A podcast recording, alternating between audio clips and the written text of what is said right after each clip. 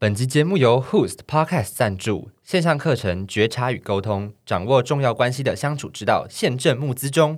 课程由知名临床心理师曾心怡讲授，从相处模式解析开始，带你认识依附模式，最终透过柔软的沟通来创造最佳的相处氛围。课程原价两千两百元，募资特价一千四百元，输入“闹生活”专属折扣码再折两百元。购课传送门在下方连接哟。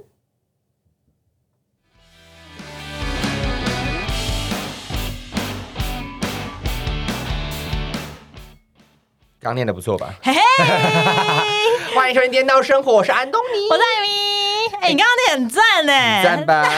哎、我练很久，练两三次。恭喜到生活终于接到第一次的夜配啦！哎、我跟你们说恭喜，就是我们今天接了第一次的夜配，请大家好不好认真给我听完。真的拜托拜托。总而言之呢，它就是一个心理课程，有很知名的讲师叫曾心怡讲师。那你可以介绍一下曾心怡讲师吗？曾心怡讲师呢，具备了十五年的医学中心临床经验，那他也是出色心理治疗所的副所长，常常呢在分享亲职健康、家庭、婚姻跟儿童伴侣关系，是多本热门书籍的推荐人。在这一次的过程中呢，我们都希望在每个重要的关系中有和谐的。相处模式有时候会因为种种的原因呢，我们会感到失落或是低潮。那这堂课呢，会从相处的相处的模式开始分析，开始开始戴牙套，你不要这样子，，sorry，开始分析，带你认识依附模式，最终透过柔软的沟通来创造最佳的相处氛围。这边顺便跟大家介绍一下，这堂课总共会有十集，嗯然后分成三大章节。第一章呢，就是察觉自己与伴侣在情感上的依附模式；嗯，第二章是理解与接纳情绪，并运用在伴侣关系上。第三章呢是透过学习沟通语言，优化伴侣间的理解和连接。那总共十集的课程，如果大家有兴趣的话，可以点下方的链接，我们会有专属的折扣码，让你一次拥有。没错。而且现在募资特价是一千四百元，你只要输入我们闹生活的折扣码，你再折两百，所以变成是一千两百元。一千两百也很划算呢这，样子一集多少？一百二。对耶，我！刚才开录之前他出不出来，因为就是这个课程呢，其实我自己已经先看过了两集，嗯。然后我觉得在这个过程中，真心老师呢，其实用一个非常简而易懂、浅显易懂、言简意赅。言简意赅，这成语应该都这样用吧？对对对对对没关系，反正 anyway，他就是用一个不是需要上心理课，你可能要上上国文课。沟通课之类的。对对对对对对他用一个非常简单的方式让大家了解说，在过程中你该怎么样跟伴伴侣相处，然后要怎么样去找寻一个适合自己与伴侣最舒服的相处模式。嗯，哎、对，我觉得这种嗯课程啊，其实在没有上过之前，你都会觉得说，为什么需要上？为什么会要让别人教我怎么沟通？每个人有自己沟通不一样的方式。可嗯是自从上过这个课之后，我觉得说，你只要透过老师上课的。教的东西，你就可以了解说，哦，原来我可以怎么想。他不是跟你讲说你要怎么做，对对他是给对对对，你一个方法，说你也可以怎么做，你可以试试看，或者是你可以透过老师上课讲的东西，跟你自己的做事方式给它融合起来，这样可能会是一个更适合你跟伴侣或者是亲人或者是其他朋友相处的方式而。且因为现在有很现代人蛮多，就是自我意识很强烈的 的个性的人，嗯还有一些就是。大家也知道依附关系嘛，依附关系这边要提到三种依附关系的话，我觉得有点复杂。嗯，就是如果有这个机会，我们会还有再聊一下关于依附关系的一些模式。但这边就想跟大家分享一下，因为很多人都是比较自我为中心，或是有些人的类型比较是属属于是那种逃避型的，嗯或者是有些人的类型比较属于那种穷追猛猛打型的，跟每个人相处的过程中其实都不太一样。在透过这个课程呢，会让大家了解你是什么样个性的人，你就会可以用什么样的方式跟人家相处，会对症做的下药的感对。变成比较平衡的关系。嗯哼，那在这个之前呢，我也在我自己的 IG 上面有询问过各个朋友，就是说对你来说最重要的一段关系是什么？嗯哼我觉得，我觉得我用的嗯、呃问题有点太太大了对，嗯很难跟让让人家觉得说哦，我真的有问题想要回答什么，所以大家有点在乱回答。你不是还收到一大堆奇怪的回答就？十之八九，我跟你讲，十个留言有九个留言就说跟你的认识那一段啊什么之类我就觉得有有事吗？但其中有一个比较几个特别一点点的留言想跟大家分享。嗯第一个就来自于我的初恋男友我，靠！哎，我真的觉得你好有种、哦为什？么？就是很很可以分享前任的事情啊。因为觉得、啊没什么啊，他就留言跟我讲说，哦，那你就说说我们之间的故事啊。然后我就想说，我们之间有什么故事？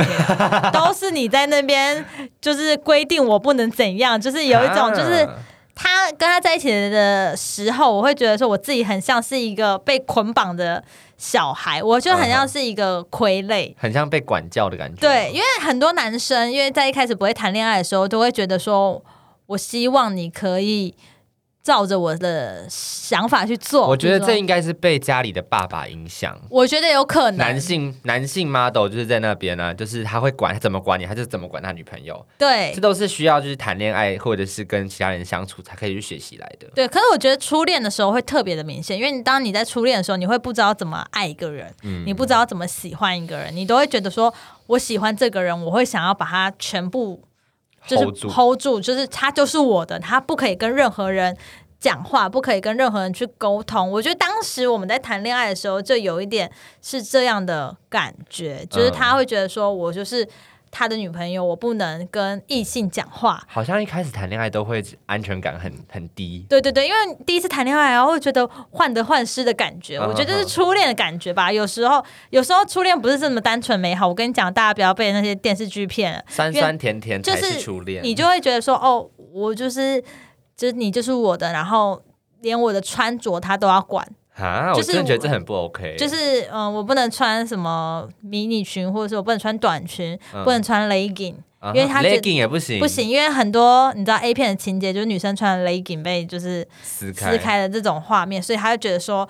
男生看你都会有这种想法，但我觉得他们就是青春期的男生很 A 片看太多了，我觉得青春期的男生就是这样子嘛，对于性跟一些爱的东西就是有点混浊在一起了，所以他们会有点没办法分清楚现实跟就是在那个情影片里面。影片里面的情绪很难掌握。嗯，所以当时我就是被一个捆绑了三年的一个小孩，你三年哦，我们在一起三年啊，好久，然后，然后他就会跟我讲说，哦，怎么样怎么样。但是他就是那个我刚我之前有提到，就是他是对我非常好然后，就是很阔，就是是 什么都是我付，什么都是我付的那种男生。就是我想要的东西，他都会使命必达，而且他算是一个浪漫贴心的那种大男孩。哦，所以当时在一起，我会觉得哦，跟这个人在一起就是很有安全感啊。但是我觉得后来想想，这不是安全感，这是一种坐牢感，对，坐牢这是一，种折磨。好了，我现在就把他我跟他的故事讲一讲讲出来，但是对于我来说，其实他不是最重要的一段关系。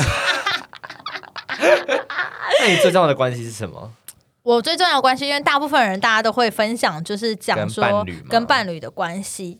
那我觉得我最重要、最特别的一段关系有大概两段。我觉得对我来讲最重要的一段关系，就是我跟我阿嬷之间的关系。怎么说？那为什么我会特别提到我阿嬷呢？是因为我觉得我从小就是被我阿妈带大的。嗯哼哼，我阿妈就是等于是等同于我第二个妈妈，嗯应该说我妈才是我第二个妈妈，我阿妈是我的妈妈 OK，那种概念懂吗？就是我跟她之间很亲亲近到，我觉得我一度会觉得哦，原来妈妈就是这个样子，嗯，原来妈妈就是像阿妈那样子，我觉得很阿妈那边得到的母爱也很多，非常的多。嗯，然后我觉得我的安全感，我现在造就成我现在的人格，我们就在讲到心理方面是，我现在造就的人格，我觉得都是我阿妈带给我的。我们是要请曾老师现在来进场，欢迎曾老师。最好是，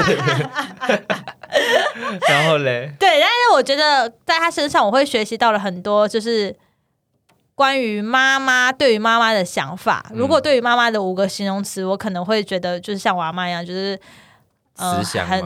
对，很慈祥，很温柔，然后很多爱，嗯然后很辛苦，嗯，因为他曾经就是一手把我们九个孙子一起拉九个，九个哦一起拉拔长大。好厉害哦，所以我会觉得，哦，对我来说，他就是一个很伟大的人。然后，为什么我会觉得他对我来讲是一个最重要、最特别的关系？是因为从小跟他在一起，然后从小看他做人做事的态度，我会觉得哦，原来他就是我，他就是影响到我整个我现在的个性，其实就是跟他很像。然就你后塑造个性的那段日子，好像都是跟阿妈在一起的。，对，然后做人处事的道理，或者是很多人生的观念，都是他带给我，甚至很多谈恋爱的想法都是他带给我的。你谈恋爱会跟阿妈讲吗？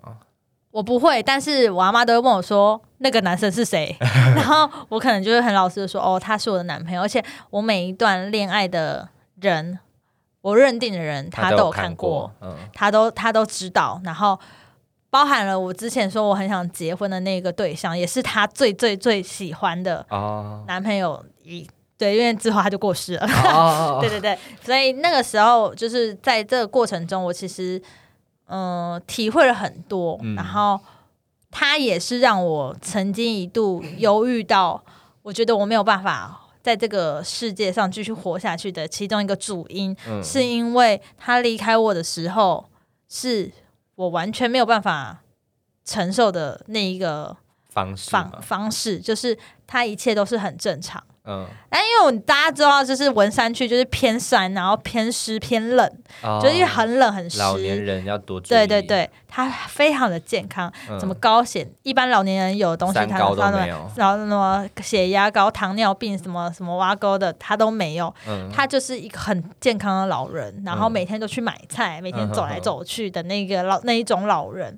然后有一天我要上班之前，其实我就是呃有预感了，因为他在过世之前的前五天一直在跟我讲说，如果我走了，嗯，如果我走了，你要怎么样？如果我我走了，你要怎样？然后当时因为我是一个非常没有办法接接受受分离的人，我觉得从小到大可能原生父母不在身边的关系吧，我对于阿嬷这个就是依附感很重，嗯，所以当他说他要离开我什么的，我只要一想到，或是我只要有。一种感觉的时候，我都会立刻落泪。嗯我记得那个时候前几天他还在跟我讲说，哦，他要走什么，我还在那边哭着跟他讲说，你要参加我的婚礼啊，什么啊类似这种东西。他说好啦，我会参加啦，就是那种就是有点搞笑的方式带过。那当天下午就是我要去上班，然后我还跟他讲说，哦，晚上回来我想吃你煮的什么什么什么，嗯然后他就说好啊，等你回来。结果我他没有等我回来，他就走了。嗯，他在吃饭的过程中，因为太冷，然后心脏就是就是好像有点心脏麻心痹，肌梗塞之类的，对，类似这种，然后他就走了。嗯，但那一个过程中，我就是从你知道，就是从一般就是没有办法接受，到嗯后来接受，然后释怀遗忘。我觉得我花了大概三年吧，哇，三到四年的时间。嗯，我甚至为了让他觉得我是一个很优秀的人，嗯为了让他觉得我是很让他很骄有感骄傲的人，对对对，我还就是特别去报名了一些我从来不会去报名的事情，譬如说参加外交部的青年大使那些活动，我根本就觉得，压根儿没有想过去对啊，我根本不想要去，而且我什么语言都不会，我为什么要去参加那个活动？嗯。为了他，我就努力地去考，嗯。努力去做，然后为了让他知道，哦，他的孙女是一个让他很骄傲的人，所以我还特别自己一个人去韩国，嗯。就是很多起因都是因为他啦，嗯。就是因为他，然后我去了韩国，然后因为他，我做了很多比较勇敢的一点决定，然后让自己成为现在自己。我觉得嗯对于对于我来说，他就是影响到我整个人生很重要的一个角色。我觉得外婆她就是是你做好事的 everything 的源头。真的，对，我觉得那这件事好很窝心啦。如果你阿嬷有知道这件事情的话，她一定很开心。对啊，但是因为这段关系中，我就是失去了他嘛，嗯，但是我得到的是他所带给我的一些精神，还有一些鼓励吧。就是对于这个世界上，他觉得你一定要存好心，做好事，你才会去。嗯，有幸福吗对之类，你才会幸福。但我觉得他对我讲的这些话，让我就是深深的觉得，嗯，对，没错。我觉得我们人就是要存好心，不可以做坏事，要不然报应很快就会来了。类似这种概念。好啦，我的我觉得我的故事就是这样子啊，比较属于比较震惊的一点。哦，可是我的故事，我是讲要想要讲跟我爸的关系。嗯嗯嗯大家都知道我跟我爸关系就是时好时坏，就是他，可是他最近应该好很多，因为家里有来看护，哦，为什么？就是因为因为爷爷现在就是真的需要可以请看护了，嗯所以说现在家里是一片祥和，就是不会再有那种爸爸觉得爷爷很烦，然后可是还要帮爷爷弄东西那种。哦，懂懂对，所以现在家里整个是很 peace 这样子。是可是我要讲的是，大概五年前、五六年前，嗯有一次我出车祸，是那时候我在台中，然后我就打给我爸，打给我爸妈，我说：“哎，我爸妈，我出车祸在哪里？哪里？哪里？”嗯然后他们就冲过来，然后我爸在那边就跟那个跟我一起出出车祸的那个人起了冲突。嗯总而言之，他们就是那因为后来就没事了嘛，然后后来大概隔六个月，那个男的突然寄纯真信函到我们家，嗯然后就说：“哦，我要告你公然侮辱。”嗯，然后等于说告我爸跟我嘛。对，然后后来到那边之后，他们两个，我真的觉得有时候法院真的蛮荒谬的，就是为什么？就是他们两个，就是说法官问我爸说你有没有骂他，嗯然后我爸说没有，然后对方就说有，而且我记得你骂我王八蛋。因为他那个人姓王，然后后来法官就说：“OK，好，那你有没有骂他王八蛋？”他说：“我真的没有，但如果有的话，我一定是骂他妈的，因为我他妈是我爸的口头禅。哦，然后总而言之，他们就因为这这他妈的还是王八蛋这两件事情，嗯就可以再搞一个月。就是因为因为法官就一开始就说 OK 好，那一个他妈的一个王八蛋，那就是不知道是谁听错还是谁没讲，还是谁讲错，不知道。那这件事就没事。然后那个另外一个那个先生他就一直要上再上诉再上诉之类的。对对对，然后到了第不知道第几次的时候，突然有一次，我因为我这我跟我妈都在嘛，可是我是以证人的身份在旁边，嗯然后那时候法官就是叫我妈、我爸，然后那个先生就是离开那个法院，然后只剩我一个人在里面。嗯然后他就忽然就跟我讲说：“哎，那我们现在来作证。”我就说什么意思？嗯他就说你现在说的每一句话都会被记录下来，嗯，那你做伪证的话，可能会被处以什么什么什么什么刑罚。然后那时候我才十八岁、十七岁，我快吓死了，听到这些话。他说什么意思？就是我现在怎么突然好像有摄影机在拍我了？对对对对，然后忽然他就说 OK，然后他叫我发誓，然后我就嗯发完誓，然后他就忽然问我说：“你爸有骂人吗？”然后我就吓到，因为我记得应该是有，可是也是他骂的。然后我就说：“呃，有。”他说：“好，没事。”然后他就叫我爸跟王先那个先生进来，嗯然后他就跟我爸讲说：“你儿子认了。”然后我就想说什么什么意思？嗯我认了什么东西吗？嗯然后我爸就看我，我觉得那个眼神，呃，怎么说？他不是，友善的眼神吗？我觉得他有一点不敢置信，想说你怎么会这样对我对对对的感觉，然后我就很崩溃啊，就是说、嗯我刚根本搞不清楚什么状况，我大概二十秒，然后突然我的人生好像就转变了的感觉。嗯嗯嗯，可是我觉得，如果就算是我当时是我爸那个角色的话，我也会这么做。所以，所以说，我不觉得我那个眼神很伤害我，可是我很害怕。你是说你你本人很害怕，是你爸很害怕？我本人很害怕，我爸我不知道我爸有没有害怕，可是他看我那个眼神，加上法官说的是“你儿子认了”嗯这句话，我真的很就是吓死了。我 那当下就是脚真的都在抖，然后想那种感觉是哭不出来，就是很像被冤枉。可是那明明就是我说的，对。对，可是那个不是我的意思。我没有说是爸爸骂他王八蛋，但是我知道我爸有说他妈的对，或者是什么我忘了，我就这之样讲，类的。然后就突然好像我帮我爸认罪的感觉，嗯然后后来就后来好像我爸好像就也累，然后就说算了算了，然后就是后来结束之后，就双方都有赔对方钱，我也不知道为什么，总之嗯就是事情就结束了。对，然后那一天就从法院出来，然后我就都不敢讲话，嗯，然后因为我妈从头到尾都在外面，然后你妈从来都不知道这件事情。对，嗯只有我爸还有我还有那个先生在那边。嗯然后我妈就在外面等啊，然后我妈就还问说：“哎、要不要去台中霸玩？”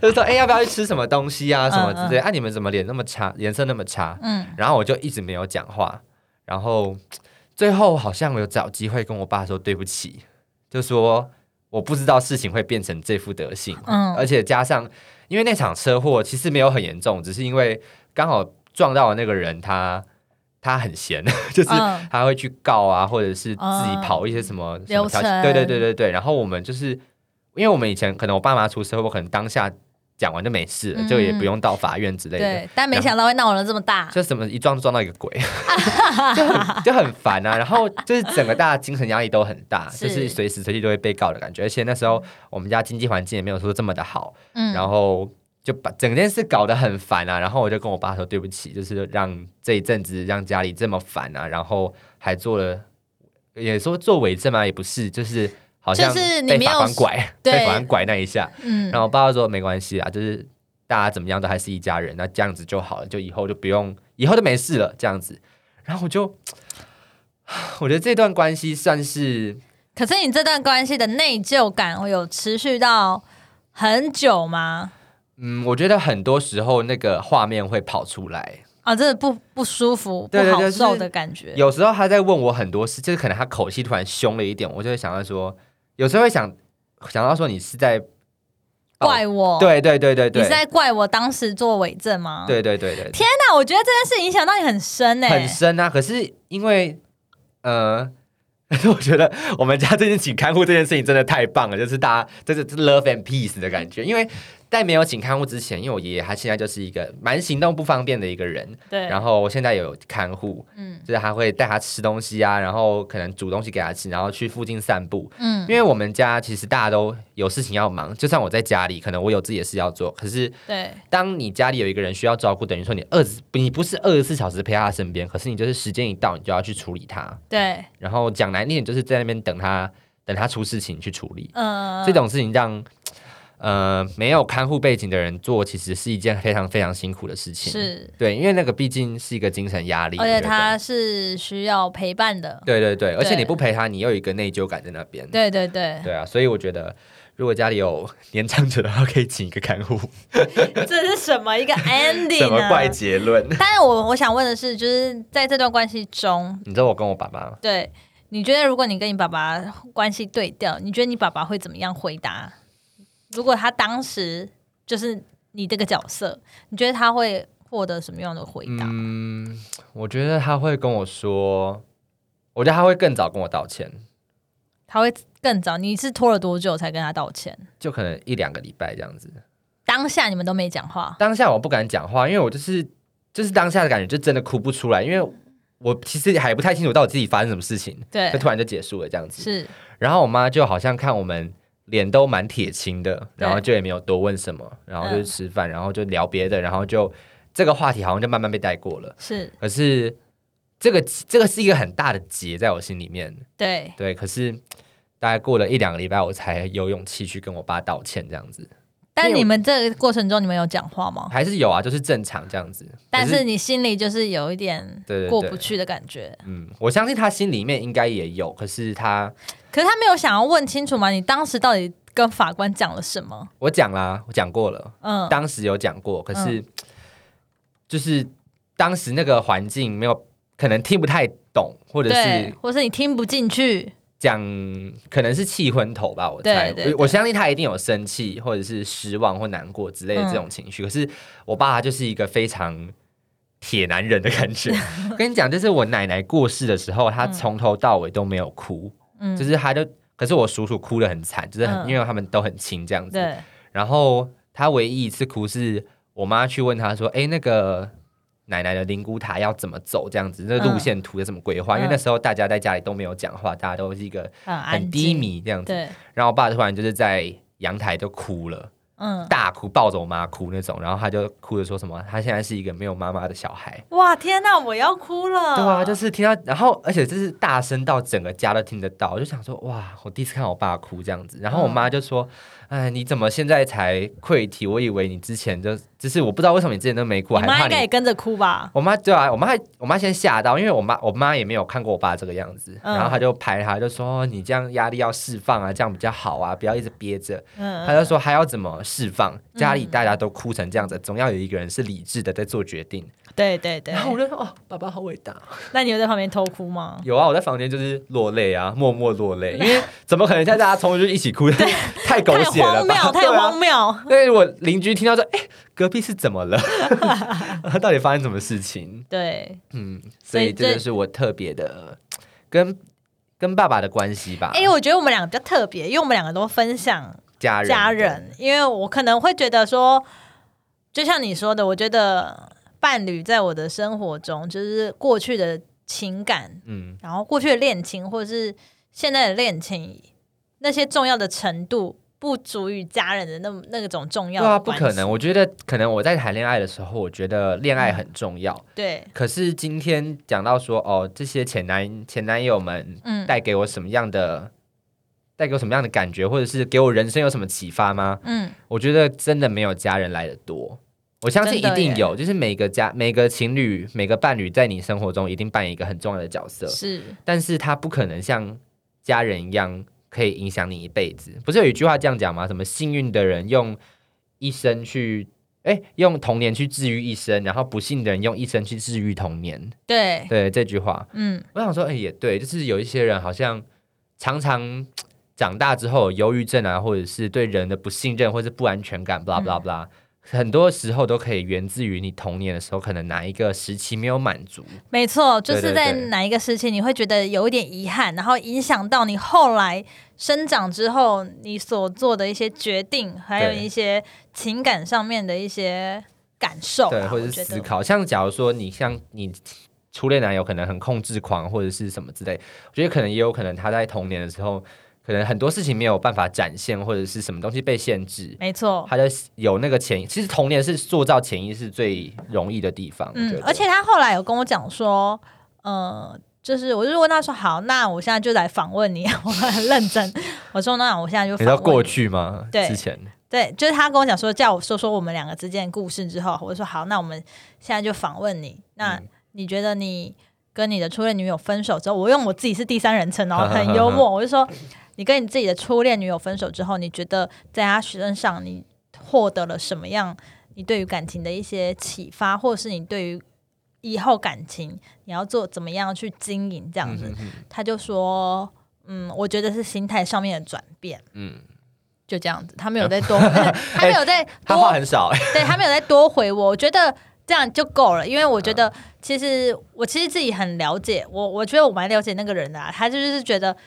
自从我跟他分手之后，他可能遇到了下一个女生，他对他不会再是那么的拘谨，或是不太会不会限制那么多，限制。那么多。而且你知道，他女友，他现任女友是婚纱 model，哎呦，就是他女朋友之前也是 show girl，就是穿的非常的少。我就觉得相较下来，我就是哎，先生先生，不好意思，那我到底是什么意思？就是他可能就是在他心态上面的转变，就是知道他不可以对一个人这样子，好像把他就是把他控制呃住，控制住，就代表你拥有了这个人。嗯，对，这样他会不会走的太极端了？他走的蛮极端的，他走的蛮极端，但从头到尾也就只有交过两个女朋友而已。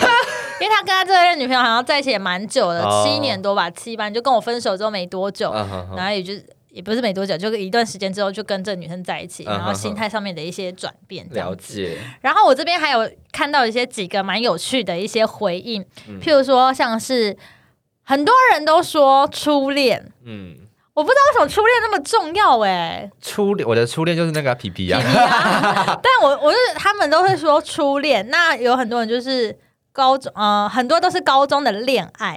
然后他上面就有跟我讲说，他在高中的时候谈了一段恋爱，然后那个男生呢，他们就是从头到尾都没有在一起过。嗯，对方就是从国三一路好到高中，然后相处模式就有点像李大人跟陈幼卿。可是我跟你讲哦，我讲到李大人跟陈幼陈幼卿，我当时在看这部剧的时候，我就觉得天呐，太好看了。嗯后来才发现，哇，陈幼卿就是一个渣女，啊，李大人是个渣男。嗯，就他们他们就是互相喜欢对方，但是却一直就是你知道，就是跟别人在一起，就是然后一直不不诚实面对自己吧，对一直没办法诚实面对自己，嗯然后互相怪。我这个女生朋友也是这样子，就是跟陈荣兴跟李大人一样。然后，但是因为她没有跟其他男生在，她就是一直知道他自己是喜欢他的，嗯然后成绩又不错，所以他后来就陪他读同一所高中哦。啊，我觉得男生，男好生，男生啦，男生就陪他读同一所高中。然后一开始女生就觉得他对她只有友情，没想到单恋了三年的时间，他就是好像觉得他们应该要在一起了。嗯，然后后来他就跟别人在一起，男生他就跟 男男生就跟别人在一起，很熟悉的剧情，对，然后。就失去他的时候，他就觉得他整个人像生不如死，嗯好像失去全全世界一样。但是也很庆幸，因为这一件事情让他更知道要懂得给予空间，还有适时的沟通。所以我就跟你讲说，其实一对情侣要在一起，就是就是很重要，就是沟通。嗯哼，也不是说情侣啦，我觉得任何时候，不管是你的朋友、你的家人、你的工作伙伴，都要有适时的沟通，你才可以知道对方在想什么不。要一直猜啦，我觉得一直猜很烦。对，然后我问他说，我最后问他说，那你觉得你有什么话想要跟他说呢？嗯他就跟我讲说，谢谢他教会很多事情虽然最后的结果不尽人意，但是还是很感谢他给他这么好的一段回忆，因为他的青春真的奉献给他，从国中到高中、哎，啊，还是男女生真的有差，男男女生真的会把谈恋爱这件事情看得很重，我觉得是耶，就、就是是在特别在国高中的时候，对，嗯。然后就会觉得说，哦，他好像就是他的全世界。嗯，我觉得男女生应该都差不多吧，初恋应该都会是一个最美好的一段。也不是说最美好啦，如果真硬要讲的话，我初恋也不是高中的男友，但是但是但是，我觉得他就是让我第一个学会爱上人的一个男生，就是让我懂得什么是爱，然后什么是分享，什么是交流，这样子。我应该是到大学之后才知道怎么谈恋爱，前面你都在玩是不是？前面都是不知道在干皮嘛皮，，请你出来，皮皮在 到底在搞什么？我不知道，可是我刚我刚听到他说很怀念高中的恋爱的时候，我就我以为是说嗯很怀念那种穿制服的谈恋爱，不是不是，就是很怀念高中时候那种很单纯，然后单纯只为了对方着想，然后嗯单纯只是觉得、哦他的开心或他的不开心，单纯只在乎这个，不会那现在是在乎什么？没有啊，现在就有很多事情呢、啊，就是你知道可是那跟社会的谈恋爱没无关呢、不是我的意思是说现在现在。哦，你说生活上没有其他的恋爱，杂念是是对现在的恋爱就会包含我们刚刚所说的什么，嗯、价值观啊，哦什么什么东西啊，一不一样啊金钱观啊什么的，哦个性合不合啊？以前不会管个性合不合，就会觉得哦，我好喜欢这个人，我很在乎他，然后单纯的觉得哦，他开心或什么。可是我们现在想起来就觉得很愚蠢。难怪我可以跟他们当朋友，因为我根本没有爱过他。啊，对不起现在在讲什么告诫皮皮，对不起。好，那这边的话，我就分享这一段，我觉得是一个很可爱的一个嗯青春回忆。然后再来呢，就是有一个有一个人，他回我是说，他觉得是第二任女友对他来讲，嗯，就是跳脱初恋了，就是第二任女友对他来讲最特别，而且比较重要。我就问他为什么，然后他就说，因为我们分手了之后，他们还一起同居了三年。很同怎么好？同一间房间吗？还是家庭式呢？应该是同一间房间吧？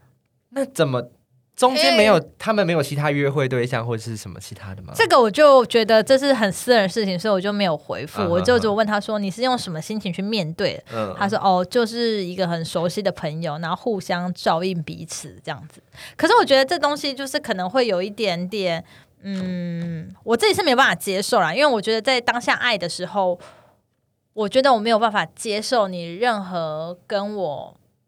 的行为会有脱离的感觉，譬如说我们比较以前很亲密的行为，我们以前会牵手、会拥抱、会亲吻，到现在我们只能就是，互相寒暄。嗯哼，这个过程中，我觉得是很痛苦而且很煎熬的，我觉得那个需要很长一段时间去冲淡，而且这应该需要花很，所以他花了三年，不可不是所以他三年都在一直面对，可能头一年，可能头一年他会觉得说。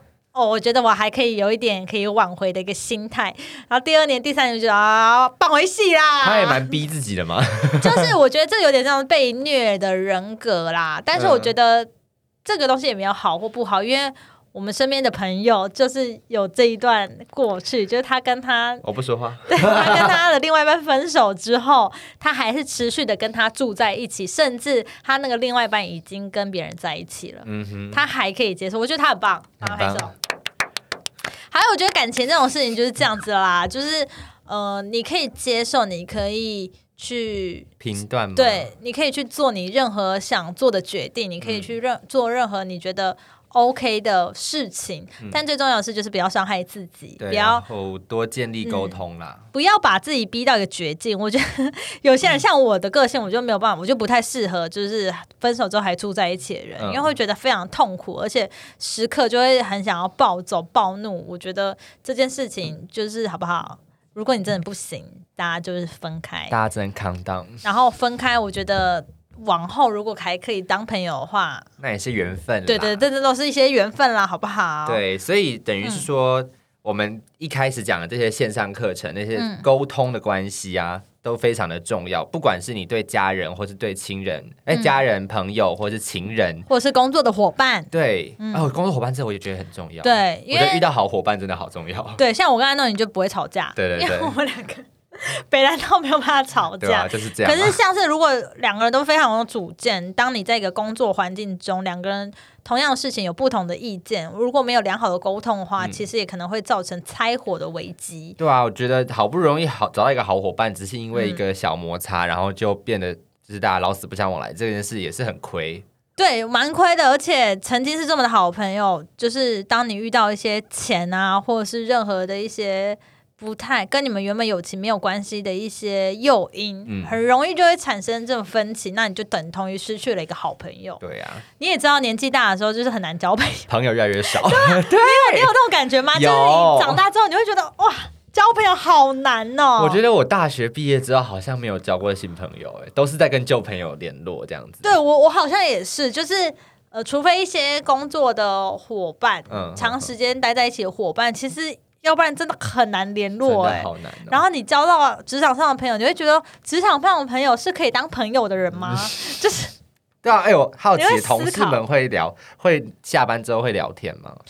我觉得不一定。如果你是一个像是我之前在鼎泰丰这种餐饮业十几个小时黏在一起，我觉得是有可能的。我觉得服务业比较不一样，对对服务业因为服务业大家一起完成一件事情。对。可是如果是公司行号那种的话，公司行号那种上班族，然后好像可以就下班吃个宵夜，然后就离开，但是不会成为真的是生活上重心的朋友。我觉得啦，因为很难啊，因为你很多事情、很多工作的项目都搭在一起，然后假设如果你们今天意见不合的时候，嗯哼，就是很容易会产生分歧跟冲突，我觉得很难，而且有时候工作上面的态度也会奠定这个人可不可以当朋友。对，我觉得啦，我觉得有时这是见微知著啦，从小地方可以看大事情。对对 我这个 ending 下的好吧？我这个 ending 真的下的很棒。对，好，Anyway，总而言之呢，这今天我们第一个夜配好不好？我对，再要大家强调一下，帮我们加加油，原价两千二，募资价一千四，透过闹生活折扣码再折两百元，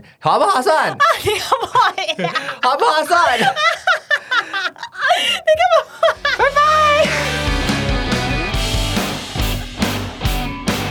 你还在笑？再见，拜拜。